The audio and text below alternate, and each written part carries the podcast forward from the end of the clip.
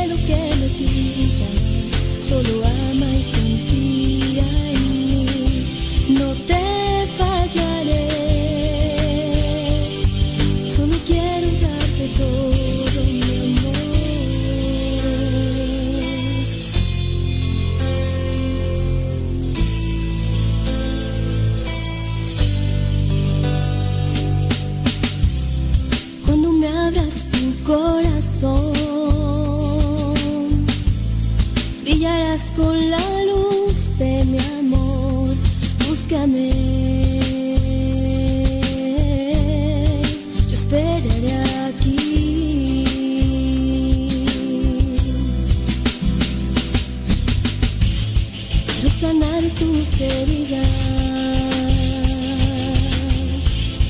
y que puedas volar.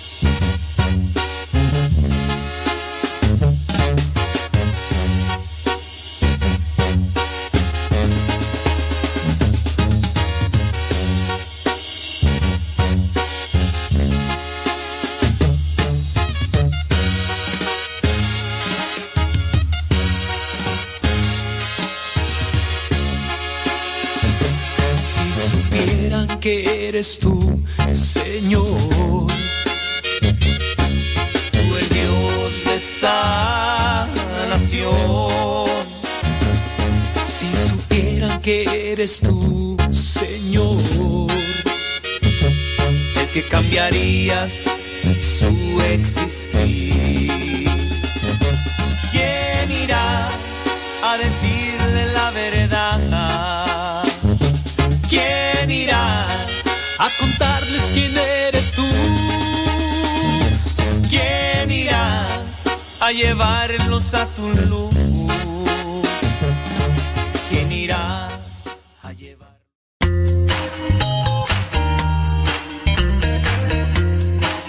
Recuerda que nuestros programas quedan grabados en el canal de YouTube. El canal se llama Modesto Radio. Ahora, que si tú trabajas en una estación de radio y quieres pasar estos programas, ponte en contacto con nosotros. Te los podemos mandar ya editados para que en medio de cada bloque pongas los mensajes que tú creas convenientes. Si trabajas en una estación de radio, ponte en contacto con nosotros y te mandamos los programas que nosotros realizamos. Y si tú quieres escuchar programas pasados, entra al canal Modesto Radio. Modesto Radio en YouTube y ahí podrás escuchar los programas pasados. Escucha radiocepa.com.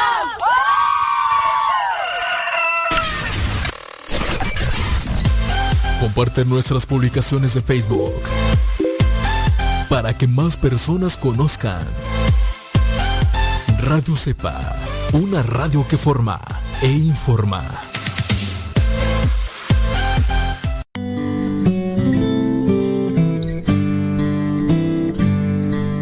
Ser cristiano y no ser sincero es una contradicción.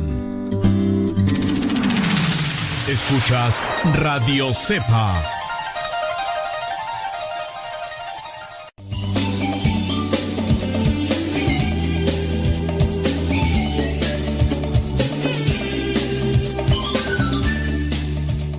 Señoras y señores, chiquillos y chiquillas, chamacos y chamacas, ¿cómo están? ¿Cómo les va? ¿Cómo, ¿Cómo les ha ido? Pues ya estamos aquí al pie del cañón, vamos a ponernos en las manos de Dios para que nos bendiga, ilumine nuestros pensamientos, ilumine nuestras ideas y las cosas que vamos a decir en este programa sean de provecho para cada uno de nosotros de forma espiritual y que siempre nos orientemos a conocer la voluntad de Dios y a, y a cumplirla, porque en eso hay que realizarla. En el nombre del Padre, del Hijo y del Espíritu Santo. Amén.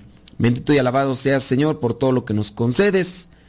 Que todo esto que vamos a realizar me ayude a mí y ayude a los que ya están en conexión con este programa. Virgen María, intercede por nosotros. En el nombre del Padre, del Hijo y del Espíritu Santo. Amén. Preguntas, vámonos con preguntas, dice por acá. Padre, este, ¿qué dice aquí tú? El motivo de mi mensaje es porque yo estoy pasando una situación difícil en mi matrimonio. Nosotros no estamos casados. Tenemos tres hijos. Mi mujer ya tiene tiempo que empezó a estudiar la palabra de Dios. Muy bien. Eh, pero al principio era poco tiempo lo que ocupaba para estudiarla. Eh, se fue metiendo poco a poco al grado que ya se hizo cargo de la capilla del barrio donde vivimos. Y ha desatendido mucho a la familia. Porque tiene que ir a hacer la limpieza, que tiene que hacer los rosarios, que tiene que ir a misa, que tiene que ir a su curso, que tiene que ir a dar su clase, que tiene que ir a visitar a los enfermos. El problema es que siempre anda afuera y la casa desatendida. Miren, tan sencillo que es esto. En el caso de una persona que esté al frente de, de una capilla, lo que tiene que hacer es organizar organizarse en su caso, organizar ahí la, la situación. No es problema que esté al frente, el problema es cuando no hay una organización. Y si no hay una organización, pues ahí van a venir los problemas.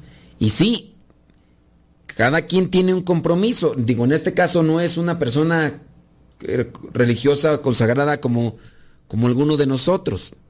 Aquí el problema es la falta de organización. Ahora, Mm, el sacerdote tendría que orientarles sobre este aspecto.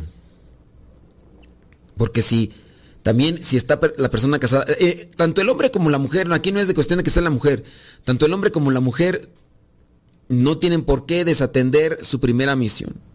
Hace poco platicaba yo con una persona que tiene compromisos en la capilla y me decía, es que no sé si estoy mal, porque me decía la persona que tiene a su hijo al que tiene que llevar a la escuela, dice. Pero la cuestión es de que los turnos y todo eso tiene, tengo que llevarlo en la tarde, decía esta persona. Pero ahora por llevarlo a la tarde, ya no voy a estar o ya no voy a poder atender o ayudar o apoyar en el grupo. Y entonces, ¿qué, qué sucede aquí? Aquí lo que sucede entonces es que está en conflicto con sus compañeros y sus compañeras de trabajo porque ya entonces comienzan a decir que, que tiene que atender y todo, ¿no? Y yo le dije a la persona, tu principal misión es tu familia, te debes a tu familia, tienes que entregarte a tu familia, sí, te tienes que llenar de Dios para poder llevar a tu familia por el camino bueno. Entonces, no hagas tanto caso a lo que las personas que pertenecen al grupo te están queriendo que asumas como, una forma estricta, sí. Ellos también tienen que entender. Igual van a decir, no, pero es que yo desatiendo mi familia por venir aquí a cumplir con las cosas que, que me corresponden y no sé qué y que no sé cuánto. Miren, ya desde ahí, la persona que comience a, decir este tipo de cosas ya está mal.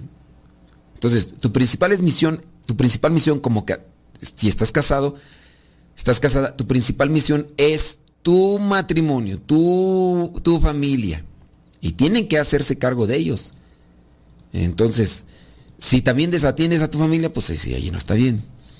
Dice, está, pasa mucho tiempo fuera de casa y la deja desatendida. Discutimos mucho por ese motivo. De hecho, estamos separados. Miren, esto ya no es bueno. Pero viviendo en la misma casa, durmiendo juntos, claro, sin tener intimidad.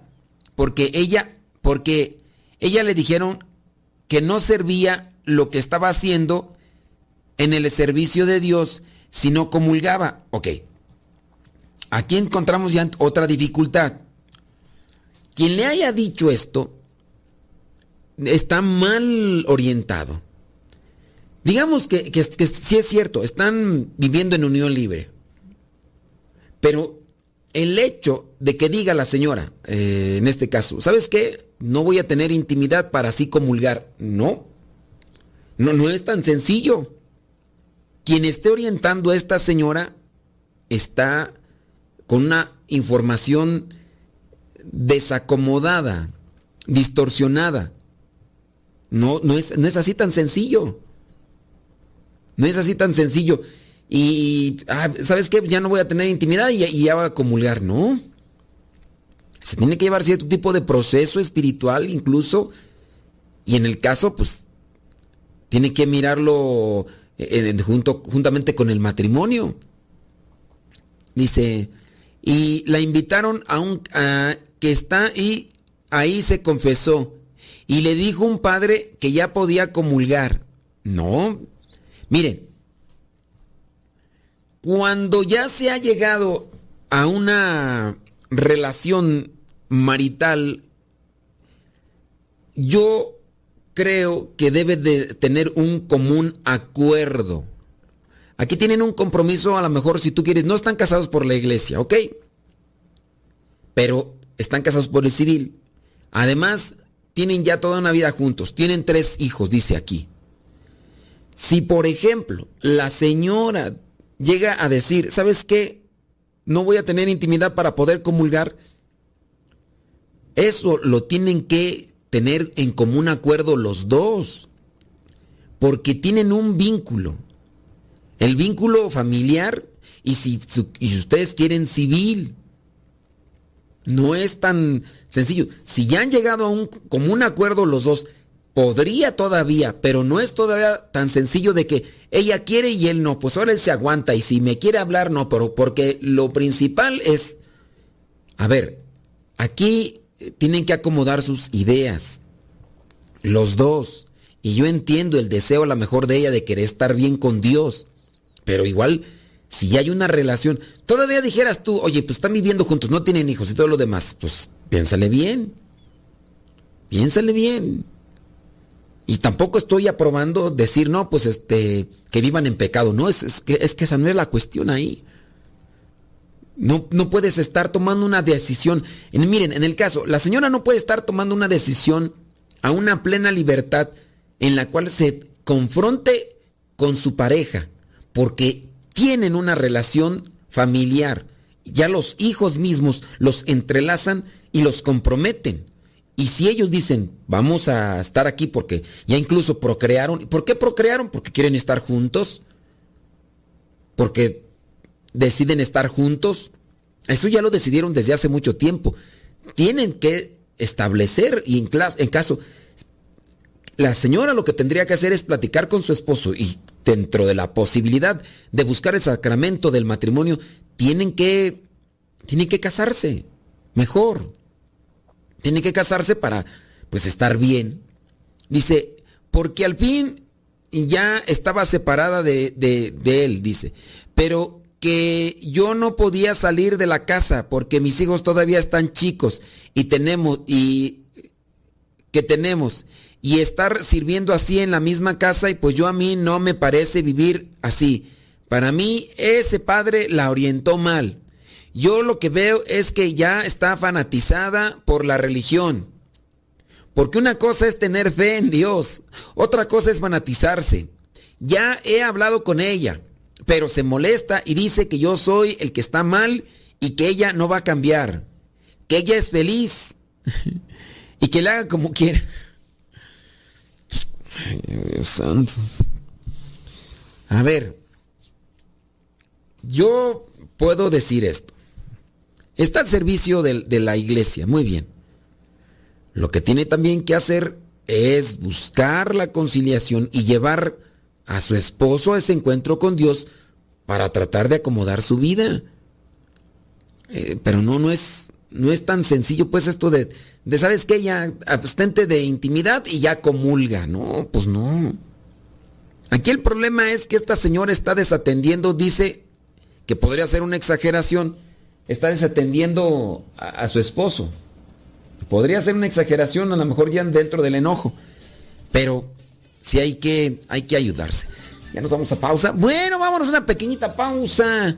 Y ahorita, pero ahorita regresamos.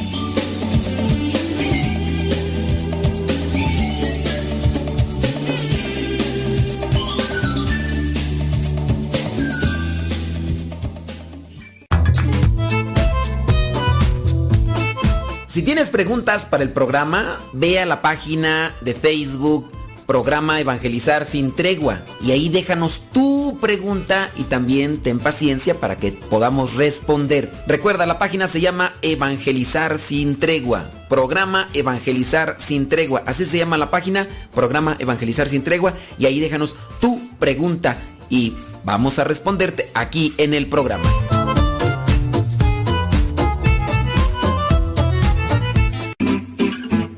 Mamá, ya te dejé mi ropa para que la laves. Mamá, ¿no has lavado los trastes? Vieja, ¿a qué horas me planchas la ropa? Las obligaciones del hogar son de todos los que viven en el hogar. Ya lavé mi ropa, ma. Todos los trastes están limpios y barrí la sala. Listo, vieja. Planché todas mis camisas y hasta les remendé los botonazos. Todos los días puedes tratarla como si fuera 10 de mayo, o por lo menos como deberías tratarla. Porque todos tenemos madre, esposa o suegra. Respétalas.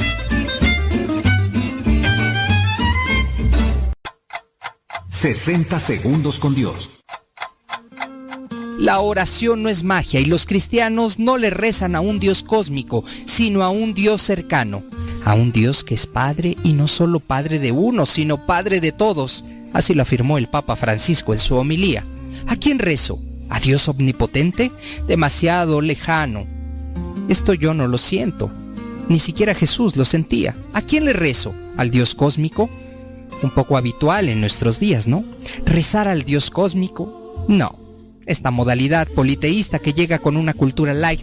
Tú debes rezar al Padre, debes rezar al que te ha dado vida y también al que te acompaña en tu camino, al que conoce tu vida. El Papa dijo que oración no es una cosa mágica, es un diálogo sincero. 60 segundos con Dios. Radio Cepa la radio católica por internet de los misioneros servidores de la palabra. Puedes escucharnos ingresando a internet en la página www.radiocepa.com.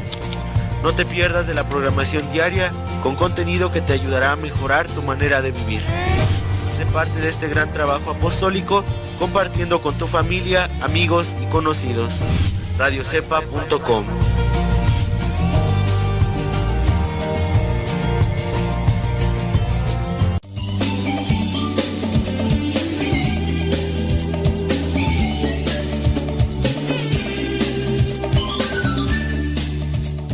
Nuestro corazón debe estar preparado para circunstancias difíciles y aunque son cosas a veces no agradables, eh, pues tenemos que enfrentarlas porque es una realidad. El hecho de que en las últimas instancias, en el, así en un momento imprevisto nos hablen para decir que fallece un ser querido, bueno, pues hay que entender con con esperanza y con fe y acompañar de manera también espiritual a las personas que pasan por estos momentos de dolor. Y bueno, lo mencionamos por una situación que se dio y nuestra oración con, con los familiares y con los cercanos a esta persona que pues bueno, el cáncer le alcanzó y, y el cuerpo se desgastó de manera que ya se nos ha adelantado. Al ratito, al ratito le alcanzamos. ¿Preguntas? Claro que por supuesto que desde luego que sí. Saludos Alicia Inés, ándele mucho gusto. Dice este mensaje por acá. Mm, padre, me gustaría me diera un consejo. Eh, dice que su mamá trabaja para ayudar a sus dos hermanos. Ellos trabajan poco, eh, poco y si no tienen dinero le piden a la mamá. Este, ay, no sé, ya, desde ahí yo ya digo, a ver, ¿por qué, ¿por qué le pedirían dinero unos hijos que entiendo ya trabajan y trabajan poco, porque trabajan poco, flojos, atenidos, eh, los han hecho dependientes y digo, uno, aunque no te digan, tendrías que darte cuenta pues de que, oye, pues la, mamá no está haciendo dinero como, como hacer tortillas, ¿no? O sea, entendiendo pues y luego si la mamá no trabaja o qué, la mamá que ahí en vez de tender ropa tiende dinero o qué. A veces eso es falta de conciencia y pienso yo que en algo a veces los papás provocan esto en los hijos. En el caso de, de que no, no, no hacen crear en ellos, no hacen tener una conciencia de responsabilidades. Yo, sin leer más del mensaje, ya con eso yo determino que, que, bueno, ahí también los papás tienen algo de culpa por no darles una formación en la conciencia y el discernimiento a las responsabilidades materiales que todos tenemos. Y dice aquí que sus dos hermanos trabajan poco y cuando no tienen dinero, mamá, ni tu dinero. Dice, yo y mis tres hermanas siempre nos molestamos. Imagínense, son tres hermanas y dos hombres. los que trabajan poco y le piden carato, mami, mami, son los varones. Ay, Dios. Dice, mis tres hermanas siempre nos molestamos y le reclamamos que no los ayude, pues ellos ya están casados, con hijos, pueden trabajar, que ella guarde su dinero para ella. Miren, no sé por qué a mí, aquí a mí me suena esto, sin terminar de leer el mensaje, a mí me suena esto. Posiblemente las, las hijas, las hermanas, son, y puede ser que hasta estén solteras, trabajan, le dan dinero a la mamá, los hermanos de ellas trabajan poco, casados, con hijos, y ¿quién tiene dinero? Mamá. ¿De dónde? De las hermanas que le están dando. Pues ¿para qué esforzarnos? ¿Para qué sacrificarnos? Ahí tiene el guardadito. Cada rato le mandan mis hermanas y pues... Dice ella, guarde su dinero. Dice para ella, pues si se enferma ella nos pide prestado. O sea que si la mamá se enferma, les pide prestado a quién? No, que a los hijos, pues a las hijas. Porque no tiene, pues se lo gasta. Ahí está la cosa. Dice, en comprarles mandado a ellos Dice, padre, ¿qué hacer aquí, por favor? Puede de... Puede decirme, miren, aquí es ya una situación también de, de, de las mamás. Hay algunas mamás que consienten mucho a los hijos porque los ven más inútiles. Las mamás logran, logran ver a veces las pocas cualidades y pocas virtudes de, de sus hijos. Y pues son las mamás. Dicen, ay, este.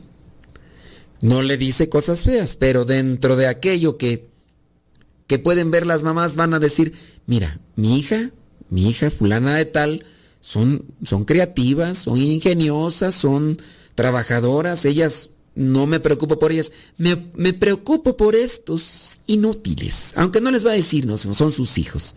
Y a lo mejor hasta ni le piden, a lo mejor ellos llegan, hijo, porque así son las mamás, ¿no? Llegan los hijos por ahí, ¿cómo estás, mamá? ¿Cómo te ha ido? Ay, pues bien, hijo. ¿Ya, ya comiste, hijo? No, mamá, es que nos ha ido bien mal en el trabajo. Ay, pero ¿qué? no te hicieron nada ahí en la casa. No, ma, pues que no ves que está, bien dura la situación. Ay, mijo, no, no te malpase, este, te va a ir, mira, te va a dar un dolor de cabeza al rato, hijo. Y luego ya ni con canela, ahí en, con un chiqueador ahí en la frente se te va a quitar, hijo. Vente para acá, hijo, mira. Este, ah, mira, vete a comprar el, mira, llévate esta bolsita, estos jitomatitos, esta, esta rosita y estos fideitos Ay, dile a la señora que, te haga allí algo, hijo. Pero no andes con la... Mira, aquí sobra un pedacito de carne, ven, te, voy a dar un paquete. Y ya, así son las mamás, hombre. Casi todas, ¿no? Y van a decir, ¿y por qué a mí no? Porque ellas ven. Ahora tú me dices, ¿qué hacer? Mira, ayúdala a tu mamá en la medida de lo posible. Ya no te fijes tanto si lo comparte con tu hermano o no. Ah, tú ayúdala. No, no, no te limites tú, también igual. No creo que tú digas, ah, yo me quedé sin comer por darle a mamá. No, no creo que lo hagas así. Tú le estás dando a tu mamá y tu mamá le da a tus hermanos. A ver, dime, ¿no le mandas a tu mamá? Tu mamá va a empezar a sufrir una carestía. Y si un día le mandas, porque ya está en las últimas, ella de igual manera se va a quitar la mitad de lo que le mandes, aunque ella también disminuye. Porque así es la mamá. Así es la mamá. Un Además, mira, no, no lo tomes tan a mal. Digo, al final de cuentas es tu familia, son, es tu hermano. Síguele ayudando, sigue ayudando a tu mamá. Sí, yo sé, te da a ti coraje porque tú andas trabaje y trabaje y a lo mejor hasta doble turno de trabajo, te limitas en quererte darte tus gustitos porque le quieres dar a tu mamá. Digo, hay de gustos a gustos, tampoco hay que darle rienda suelta al egoísmo y todo, pero date tus gustitos, ayuda en la medida de lo posible a tu mamá y pues, pues ¿qué quieres? Son, son tus hermanos y al final de cuentas ellos ahí están, o tu mamá tuvo la culpa o ellos son unos aprovechados, pero aquí no hay otra forma más que seguirles ahí apoyando y, y ya si ella quiere compartirlo con X o con Y, al final mira, es su dinero. Creo que también nosotros debemos de discernir en ese sentido porque a veces somos un tanto egoístas. Pongamos otro caso, solamente como, como reflexión, para que no nos dé también muina cuando sucedan. Tú me regalas a mí algo, digo, no estoy pidiendo que me regales algo. Tú me regalas, ¿qué te parece? Mm, unas playeras, ¿no? Eh, me regalas unas playeras, me quedo con una, dos más las reparto por aquí, por allá. En este caso, podría darte a ti también enojo, ¿no? Porque dices, no, pero pues ¿por qué la reparte? Ya, mire que fulano de tal también trae una playera de la que yo le regalé al padre modesto. ¿Por qué? ¿Por qué? ¿Por qué las anda regalando? Yo se las regalé, no va a regalar nada. Una persona así dijo. Dice que porque me habían regalado algo y obviamente pues era algo comestible no digo qué, ¿verdad? Porque este, luego, ahí nos están escuchando y era algo comestible. Yo no me lo iba a acabar todo lo que me había dado comestible y lo empecé a, a repartir, a compartir, no repartir, a compartir. O sea, sí comí y lo compartí. Y ya después la otra persona dijo, no, ya no le vuelvo a dar nada porque lo reparte. Oye, pues no querrías que me tragara todo eso que me diste, luego era mucha azúcar, oye, pues ¿cómo me lo voy a comer yo solo? Alegría está en compartir las cosas que a veces nos dan. Si tú dices, yo lo hago de corazón, si tú dices y le regalas este dinero a tu mamá para que se ayude, pero ella se siente todavía más feliz cuando se lo comparte a uno de sus hijos, a uno de tus hermanos, porque pues porque ya ya hija tiene una conciencia limitado el muchacho, baquetón, eh, y mira ya con lo que carga ya él anda mal, entonces traten de mirar así las cosas, no, no, se eh, dispongan a seguir ayudando a alguien, si eso como responsabilidad y como una forma de, de sentirse bien, están ustedes contentas. Sigan ayudando a tu mamá. digo, pues no creo que se queden, no creo que te quedes sin comer. No creo que te diga, ay, no, este. No, no, yo no tengo. No, yo pienso que no. Pero sí, traten ahí de, de seguirla ayudando. Y, y pues bueno, creo que también puedes acercarte a tus hermanos, ¿no? Y si les oigan, pues no la chiflen, que es cantada, pues acomódense, traten de hacer mejor las cosas y lo demás y esperando también que se pueden hacer conciencia, pero sí, yo creo que va a ser medio difícil porque me imagino que ya tienen algo ya en la cabeza moldeado por la manera de ser de tu mamá. Eso es lo que yo pienso. No te fijes en esas cosas. Hay que dar sin estar mirando a quién se le reparte lo que uno se le da. Si lo sale del corazón, ahí está. Pausa. Deja que Dios ilumine tu vida.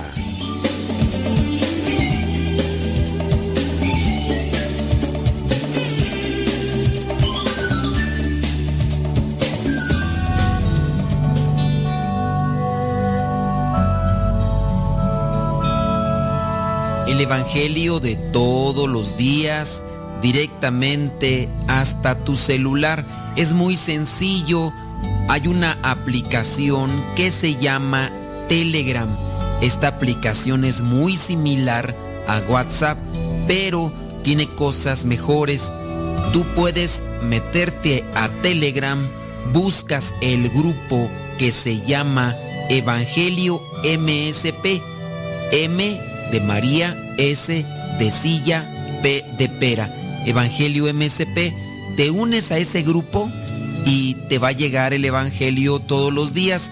Es un grupo privado, nadie más ve tu número. También lo que tú puedes ver y leer en ese grupo y escuchar no te satura tu teléfono. Descarga la aplicación Telegram, la configuras con tu número de teléfono porque es igual que el WhatsApp y ya cuando lo configuras abres Telegram y en la parte superior pones Evangelio MSP o también Evangelio Misa, todo junto, Evangelio Misa o Evangelio MSP y comenzarás a recibir nuestro Evangelio explicado todos los días.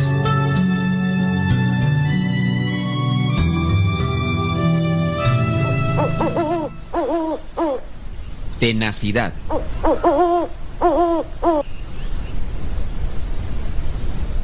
Un rey oriental, derrotado dos veces en la guerra, descansaba desalentado en su tienda de campaña. De pronto, vio que una hormiga trepaba a un bastón cercano.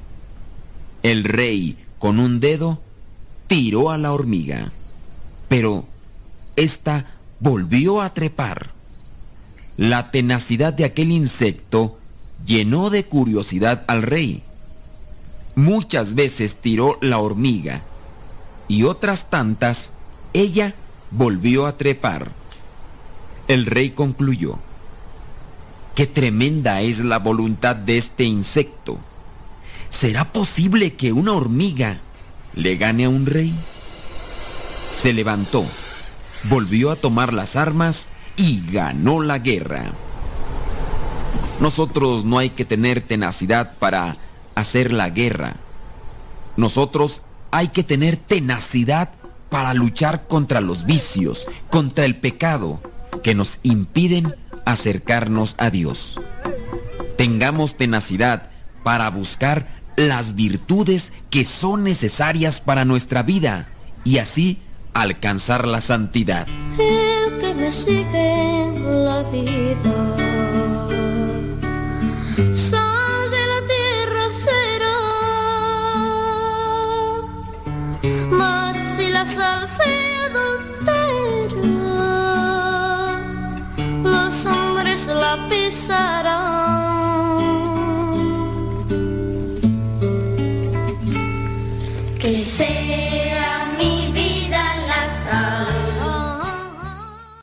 Todo, todo, todo lo que siempre has querido escuchar en una radio.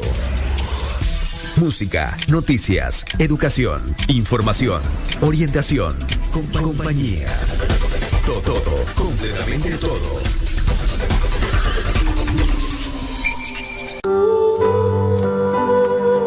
Quien ora cantando, ora dos veces.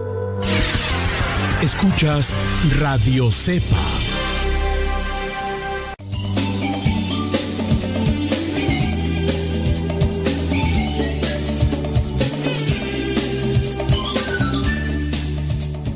Muchas veces las preguntas que nos envían eh, no tienen una relación con la fe, pero sí creo que tiene una relación con el principio cristiano. Desde mi punto de vista, que me puedo yo también equivocar, les comparto lo que yo puedo ver o lo que puedo reflexionar con base a otros acontecimientos que me ha tocado atender de manera directa o indirecta a través de correos. Por eso es que también cuando me llegan ese tipo de preguntas como la que llegó hace rato de eh, le doy o no le doy, van a decir, pues eso que tiene que ver con la fe. No, pues no tiene nada que ver con la fe, pero sí con nuestra forma de vivir cristianamente en la familia y en la sociedad, que tiene que ser una forma justa, una eh, manera así razonable y también con, con esperanza y por eso también hay que corregirnos. Pero igual si tienen algunas preguntas ustedes eh, con relación a la fe y si no a, cuestión familiar, pues a ver, a ver si lo que les comentamos aquí les puede servir.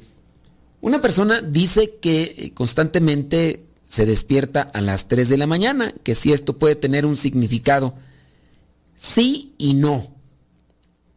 Si te despiertas a las 3 de la mañana y de repente comienzan a moverse las cazuelas, a escucharse cosas ahí en la cocina, levántate y vete a ver porque ya alguien te está haciendo dando baje con la despensa, entonces sí tiene un significado ahí. Si no hay nadie, eh, apaga la luz, pero quédate ahí porque después va a aparecer otra vez el que anda comiendo porque nada más se escondió. Este, ahora que si no vive nadie contigo eh, y escuchas esos ruidos, este, pues a lo mejor el vecino se le acabó el azúcar, como a quién era el que se le acababa el azúcar al chapatín o al este chaparrón Bonaparte. Entonces, ahora que si no tienes vecinos porque vives en medio del cerro, bueno, pues este. Pero miren, cuando una persona se despierta regularmente a las 3 de la mañana y sin ningún motivo, solamente me desperté, hay, una, hay un reloj cronológico y también pues el mismo cuerpo tiende a temporalizarse con base a tiempos. Yo, por ejemplo, hay veces que con, por la presión, el estrés, el cansancio, a la 1.20, 1.40, y a veces como que ya se temporaliza el, el cuerpo a despertarse a esa hora. Si por alguna razón tú te despertaste un día a las 3 de la mañana por alguna cuestión, puede quedar, el reloj, reloj cronológico puede quedar programado a despertarse a las 3 de la mañana y ya llevas tres días despertando a las meras 3 de la mañana, sí, pero en punto. Tú dices, ¿qué será esto? ¿Qué, qué, qué será? Pues solamente que ya sé. Así pasa a veces, se, se programa el organismo y te despierta. Te levantaste la primera vez porque tomaste mucha agua y pues el cuerpo te dijo, hey, ya necesito salida, compadre. Levántate. Lázaro, levántate, Lázaro. Y así pasa. A mí me ha tocado que me despierto en algunas ocasiones a las 3 de la mañana. ¿Y por qué me desperté? Pues a lo mejor el cuerpo ya había agarrado descanso, en algo y, y, me desperté. Y sucede que durante varios días me despierto esa misma hora. ¿Veo algo? No. ¿Escucho algo? Tampoco. Entonces no hay problema. El problema es ya cuando uno se despierta y uno ve o uno escucha. Ahí sí, hay que analizar muy bien la cosa.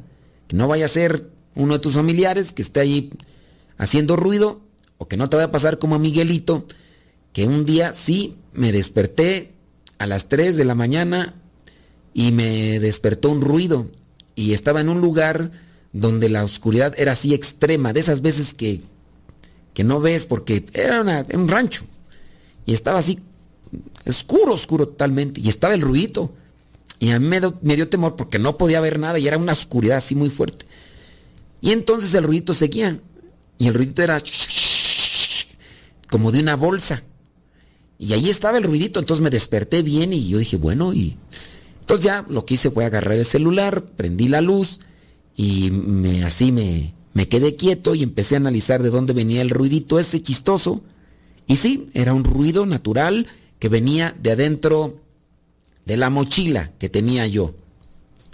Y me acordé que dentro de la mochila traía una bolsa, eh, un paquete de galletas y, un ratón. me estaba dando baje con las galletas y ya. Entonces lo que hice fue cerrar la mochila. Dije, ahorita no voy a hacer panchos. Y ya. Entonces al otro día en la mañana ya bien. Como ya la mochila estaba cerrada, agarré la mochila y me fui allá al establo y allá en el establo comencé a abrir la mochila y pues salió el salió el ratoncito canguro que andaba ahí. Pero si tú te despiertas a las 3 de la mañana y eso no no hay problema, pues ¿cuál es el problema? Yo lo que te, te recomendaría sería esto. Mm, traten de no cenar mucho. Y si no cenas, trata de tomar eh, algunos tés naturales o cosas naturales que sirvan para dormir. Puede ser que andes bajo tensión, presión, estrés, preocupación, angustia, tristeza, soledad y otras cosas más, que al final de cuentas afectan también nuestro sistema motriz y por eso nos despertamos. Yo te recomiendo, eh, busca eh, mmm, flor de azar. Flor de azar. ¿Cuáles son las flores de azares? Azares. Eh, son los pétalos de flor de árboles cítricos. El árbol de limón, el árbol de naranja, no sé si la lima.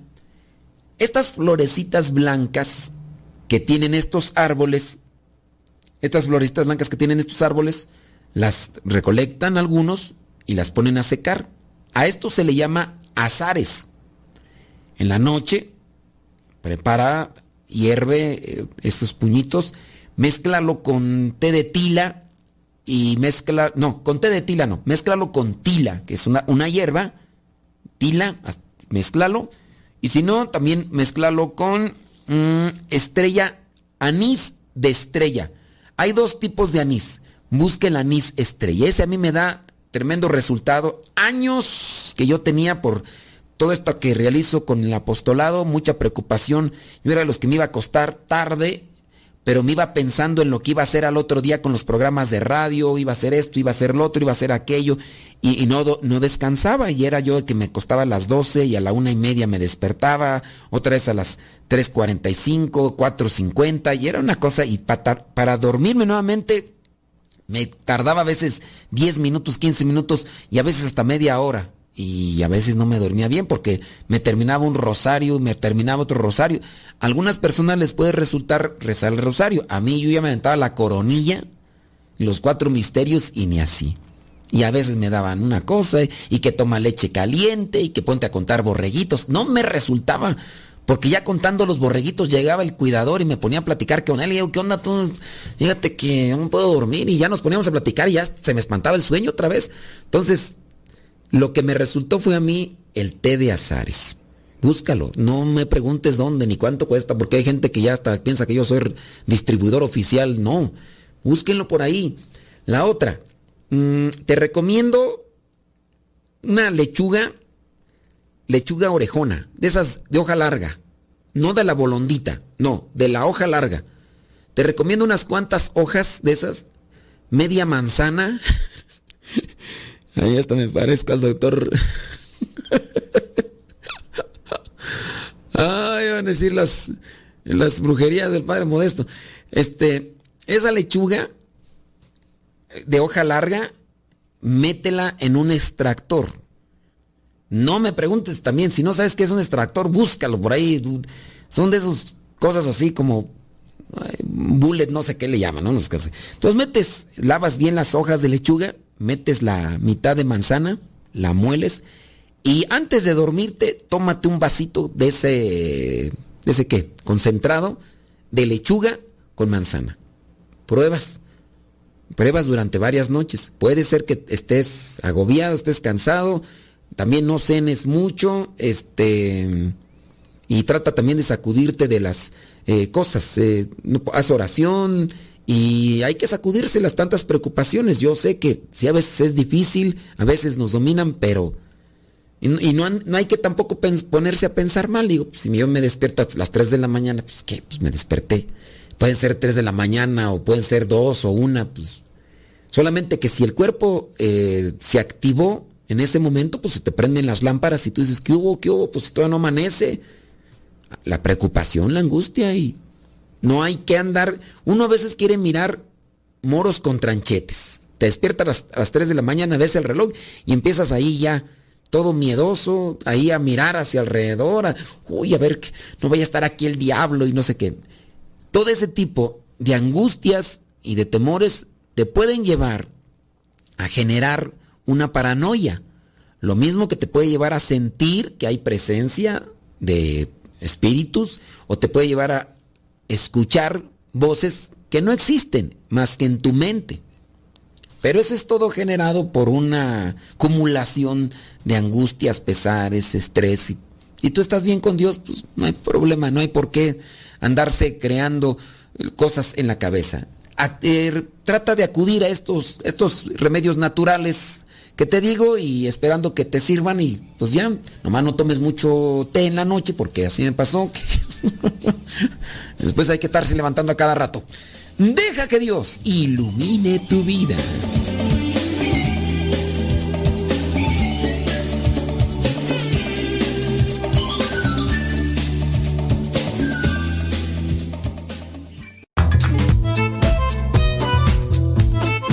Si tienes preguntas para el programa, ve a la página de Facebook Programa Evangelizar sin Tregua y ahí déjanos tu pregunta y también ten paciencia para que podamos responder. Recuerda, la página se llama Evangelizar sin Tregua. Programa Evangelizar sin Tregua. Así se llama la página, Programa Evangelizar sin Tregua y ahí déjanos tu pregunta y vamos a responderte aquí en el programa.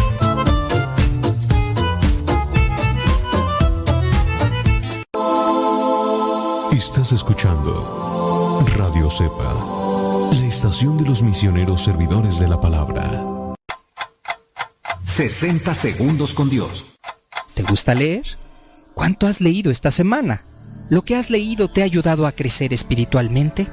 Sabemos que la lectura trae un mar de conocimientos a nuestra vida. Es como tener a sabios enfrente de nosotros instruyéndonos y aún así no tenemos tiempo para leer. Es muy triste darnos cuenta que muchas personas no leen ni siquiera desean hacerlo. Se justifican diciendo que es una pérdida de tiempo que no les dejará nada de provecho. La lectura nos da la oportunidad de crecer, conocer y comprender la vida desde diferentes ángulos. La lectura espiritual nos permite acercarnos a la fuente de amor inagotable. Abre nuestro pensamiento y penetra en nuestro ser. Lee la Biblia, acércate a los autores católicos, déjate fascinar por su pensamiento, pero sobre todo, comienza a leer. 60 segundos con Dios.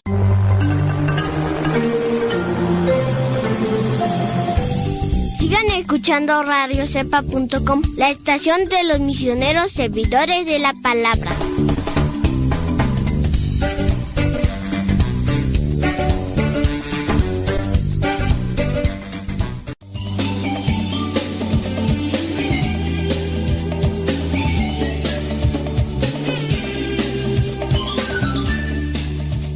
Me preguntaba una persona que si nosotros somos distribuidores de esas flores o que si tengo por ahí un huerto, ahí que si ya tengo una empresa, un negocio y que por eso le estoy haciendo.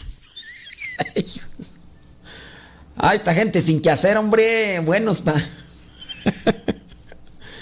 buenos para echar jiribilla, pero bueno. Yo les comparto esa cuestión ahí. Dice, sí, usualmente, ¿qué dito? Dice por acá el mensaje. Dice, sí, usualmente sí tiene y no, eso es cuando despertamos. Sí, no, pues muy ratoncito dicen por acá. Sí, muy ratoncito fue el que, que mandó. Eh, ok, muy bien. Ok. Solamente comentarios a lo que ya mencionamos. Sí, de, dentro de esas cosas naturales que nosotros les compartimos, pues es parte de lo que hemos comprobado y que nos ayuda. Esperando, ¿verdad?, que también a ustedes les sirva o les ayude en algo. Pregúntame, pregúntame, dice esta persona. Tengo una pregunta. ¿Está bien que purifiquemos las copas de la sangre de Cristo? en la sacristía, en vez de purificarlas en el altar mayor, eh, el cáliz, que es el nombre propio, se puede purificar en la credencia o se puede disponer en la sacristía un... ¿Cómo se llama tú? ¡Ay! Un corporal. La purificación del cáliz, que es el nombre propio, no son las copas de la sangre de Cristo. La purificación del cáliz se hace arriba de un corporal. Acuérdense que el altar, el altar en la en el templo es para la preparación y para el sacrificio, para lo que vendría a ser el milagro de la transustanciación.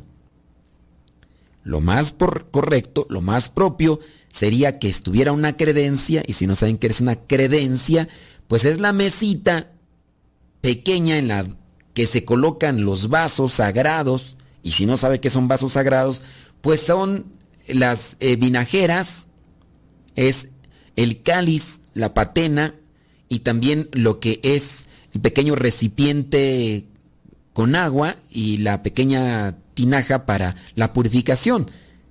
Ahí también en ocasiones se deja el libro, el misal romano, esa mesita se le llama credencia. Regularmente está cercano al altar, no pegado, pero sí a una distancia dentro de la misma área del presbiterio.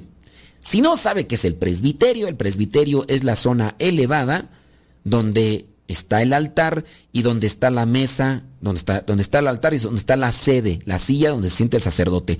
Esa área lleva el nombre de presbiterio y corresponde para que solamente en esa área esté el sacerdote o en su caso el diácono. No deben de estar ni los monaguillos ni los acólitos en esa área del presbiterio que es un poco más elevada en correspondencia a toda la nave y al hablar de la nave no estoy hablando de nave espacial, sino a toda el área donde están las bancas. A eso se le llama nave en el templo. Y lo digo esto con términos así muy básicos y a lo mejor hasta hostigosos, porque hay gente que no sabe esto. Hay gente que no sabe esto. Para el que ya sabe decir, ay, eso ya lo sé, no somos unos inútiles, no somos unos niños. ¿Por qué lo estás tratando como si fuéramos tontos? No estoy tratando a la gente como si fuera una tonta. Lo que pasa es que hay gente que no sabe todo esto. Y el problema es que están ahí sirviendo en el altar cuando ni siquiera saben los nombres propios de los servicios que están realizando, ni siquiera saben los nombres correctos y propios de los vasos sagrados, como las copas de la sangre de Cristo, pues. Que no, pues, se entiende, o sea, lo bueno es que se entienda. No, hay que utilizar los nombres propios y correctos. Entonces, en base a la purificación del cáliz, se debe dar en su Ahora van a decir, ¿y tú, por qué si lo haces en la purificación ahí en el altar? Si yo he visto las misas que celebras ahorita ahí en el, en el Facebook y tú haces la purificación, porque dentro de lo que vendría a ser una, un recurso práctico, al no este, tener ahí cercana la credencia y todo eso, se hace a un ladito del altar. Por eso es que cuando si ponen atención, el sacerdote después de hacer la purificación consume lo que vendría a ser el resto de la sangre de Cristo que está en el cáliz y entonces después me hago hacia un lado, me pongo así cerca de la orilla del altar, llega el monaguillo, pone agua dentro del cáliz, hago que, el agua cubra alrededor para tratar de, de agarrar todo lo que haya quedado como resto y después consumo esa agua y después purifico ahí mismo, sin irme al centro. Yo así le hago, porque es lo más propio, lo más correcto. Algunos sacerdotes se irán al centro y, en el mismo lugar que consagraron ahí estarán purificando. No es así lo, lo correcto, pero pues bueno, yo sí lo hago acá a un lado y ya después dejo el cáliz ya purificado en una orilla y vuelvo a, eh, a guardar, no a doblar el corporal para colocarlo arriba de la, de la patena y todo lo demás. Eso. Pero cuando hay, por ejemplo, diáconos, lo que hacemos es decirle que lo hagan en, la... Ay, ya se me olvidó el nombre de la mesita, la... la ay, ahorita se me olvidó. Y le acabo de decir ahorita la... Ay, bueno, ahí a un lado de esa otra mesita, eh, la credencia, la credencia. Ahí a un lado de la credencia. Y, por ejemplo, acá nosotros de las veces que nos ha tocado celebrar misa donde participan a veces 10 mil personas, porque participan, eh, tenemos un lugar acá donde una vez al año, dos veces al año, bueno, cuando no está esto de la contingencia sanitaria, realizamos eventos donde llegan 3 mil, 5 mil eh, participantes, entonces hay mucho que purificar porque están los copones, hay mucho que purificar y entonces les hacemos a los diáconos principalmente que purifiquen en la sacristía. Entonces, si es correcto, con base a la pregunta que nos hicieron. Vámonos a otra pregunta. Dice, Padre Modesto, en una ocasión me tocó ver el corazón del Señor, del Sagrado, en la mano de un padre cuando estaba bendiciendo la hostia. Y en otra vez miré las huellas donde le clavaron los clavos a nuestro Señor Jesús en las manos de otro sacerdote. Quisiera saber el significado o si es un mensaje de Dios. Muchas gracias. Mira, no sé si realmente lo que viste fue una realidad. A veces nuestra mente puede presentarnos estos efectos ópticos. Se me olvidó. ¿Cómo, cómo, se acuerdan cómo se llama? A ver si de los que están allá. ¿Te acuerdas cómo se, ya, cómo se le dice a esto de mirar formas y nuestra mente ve ciertas figuras ya, ya establecidas.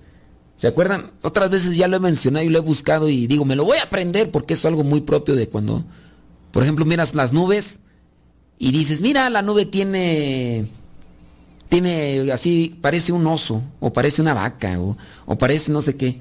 ¿Se acuerdan? Y que también uno puede mirar incluso hasta, eh, no sé, la chapa de la puerta y ves los tornillos y ves donde se mete la llave y ves como si estuviera una carita sonriente. ¿Ustedes se acuerdan? a ver si los que están ahí me ayudan porque ahorita para ponerme a buscar en el internet ni me acuerdo.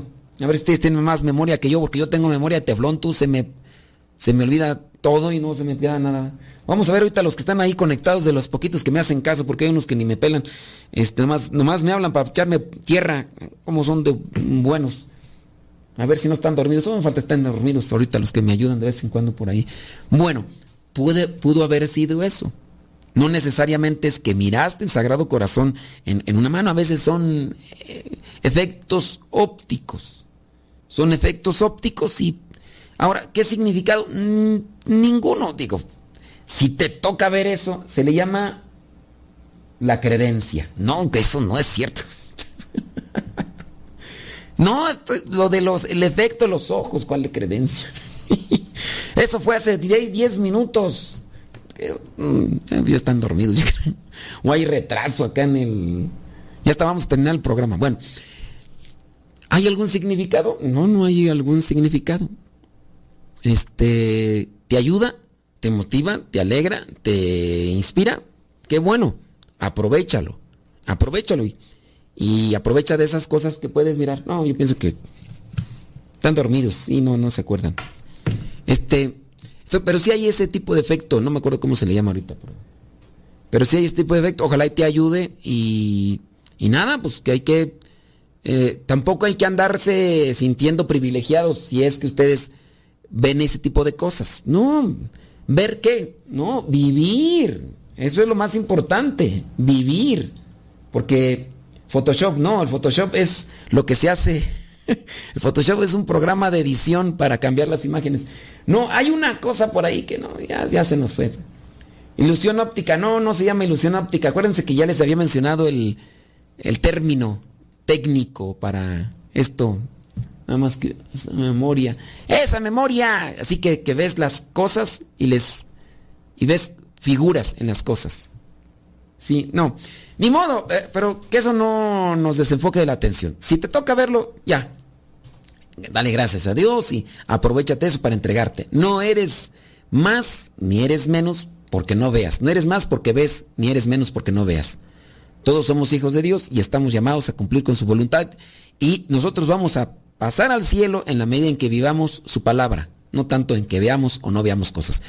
Nos escuchamos en la próxima. Se despide su servidor y amigo el Padre Modesto Lule de los misioneros servidores. Ah, mira, se llama para, pareidolia. Pareidolia. Eso es lo que se llama cuando uno ve cosas y le da un citado. Ah, ahora sí, gracias. Nos quedamos en la próxima. Se despide su servidor y amigo el Padre Modesto Lule de los misioneros servidores de la palabra. Hasta la próxima.